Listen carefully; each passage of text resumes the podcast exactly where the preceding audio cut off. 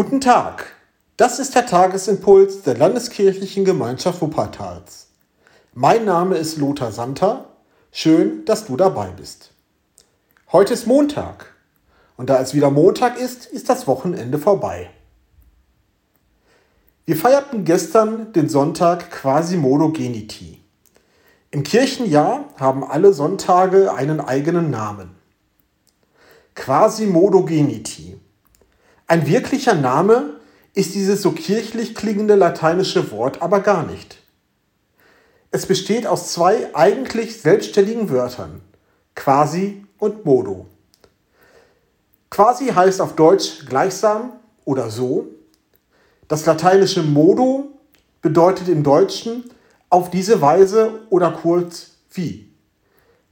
Quasimodo heißt dann also nichts anderes als so wie. Mit Geniti bezeichnet die lateinische Sprache die soeben geborenen Kinder, die Säuglinge. Den Namen Quasimodo Geniti trägt der Sonntag nach Ostern. In der Zeit zwischen dem Ostersonntagmorgen und diesem folgenden Sonntag fanden in der alten Kirche die meisten Taufen statt.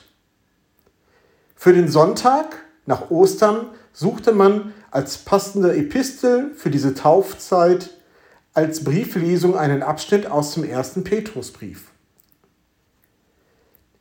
Der zweite Vers des zweiten Kapitels spielt auf die durch die Taufe gleichsam in ein neues Leben hineingeborenen Jungchristen an und lautet, so wie neugeborene Kinder habt Verlangen nach unverfälschter geistiger Milch damit ihr durch sie heranwachst und das Heil erlangt.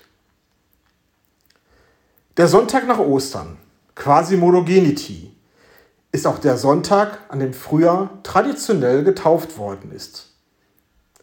Ich persönlich freue mich als Predikant, wenn Familien etwas zur Taufe mitbringen. In der Regel sind das vererbte Dinge.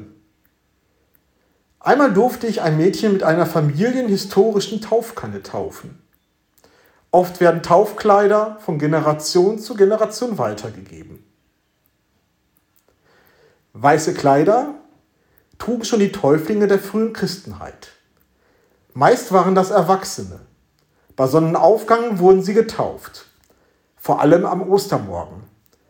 Den Körper dreimal untergetaucht, wurden sie regelrecht gedöppt, bekamen Atemnot. Endlich wieder emporgeholt, schöpften sie tief nach Luft, nach neuem Atem. Den Abgrund des Todes hatten sie gespürt. Dann aber strömte die Wohltat neuen Atems in sie ein, die Fülle göttlicher Gnade. Sie fühlten sich wie neu geboren. Mit duftendem Öl wurden sie gesalbt, ein Zeichen der Fülle Gottes. Das weiße Kleid legten sie nicht mehr ab eine ganze Woche lang. Wie eine zweite Haut gehörte es zu ihnen, als hätten sie Christus selber angezogen. Wie Christus hatten sie den Abgrund des Todes gespürt. Mit Christus waren sie neu geboren zum Leben. Deshalb trugen sie das weiße Kleid, diesen Farbton der Ostersonne, der Auferstehung und des neuen Lebens. Sieben Tage lang, bis sie aufgenommen wurden in die Gemeinschaft aller Getauften. Für immer. Am Sonntag nach Ostern. So wird Quasimodo Geniti auch Weißer Sonntag genannt. Bis heute. Heute feiern wir diesen Sonntag. Katholische Kinder gehen zur Heiligen Kommunion zum ersten Mal und in weißen Kleidern. In evangelischen Kirchen feiern wir Tauferinnerung.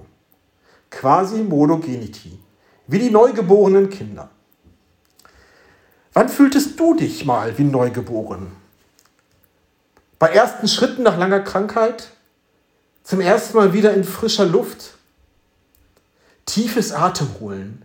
Oder nach einem großen Streit? Eine zögernde, vorsichtige Geste? Der andere antwortet wieder, lächelt sogar, da fängt was neu an. Neu anfangen dürfen. Das wird jeder und jedem in der Taufe zugesagt was in deinem Leben auch immer geschieht, was dir auch immer widerfährt, was du auch immer anstellst. Du darfst neu anfangen, denn du gehörst zu Christus im Leben und im Sterben. Ja, sogar im Sterben. Neu anfangen, mit Christus auferstehen zu neuem Leben. Startet gut in die neue Woche.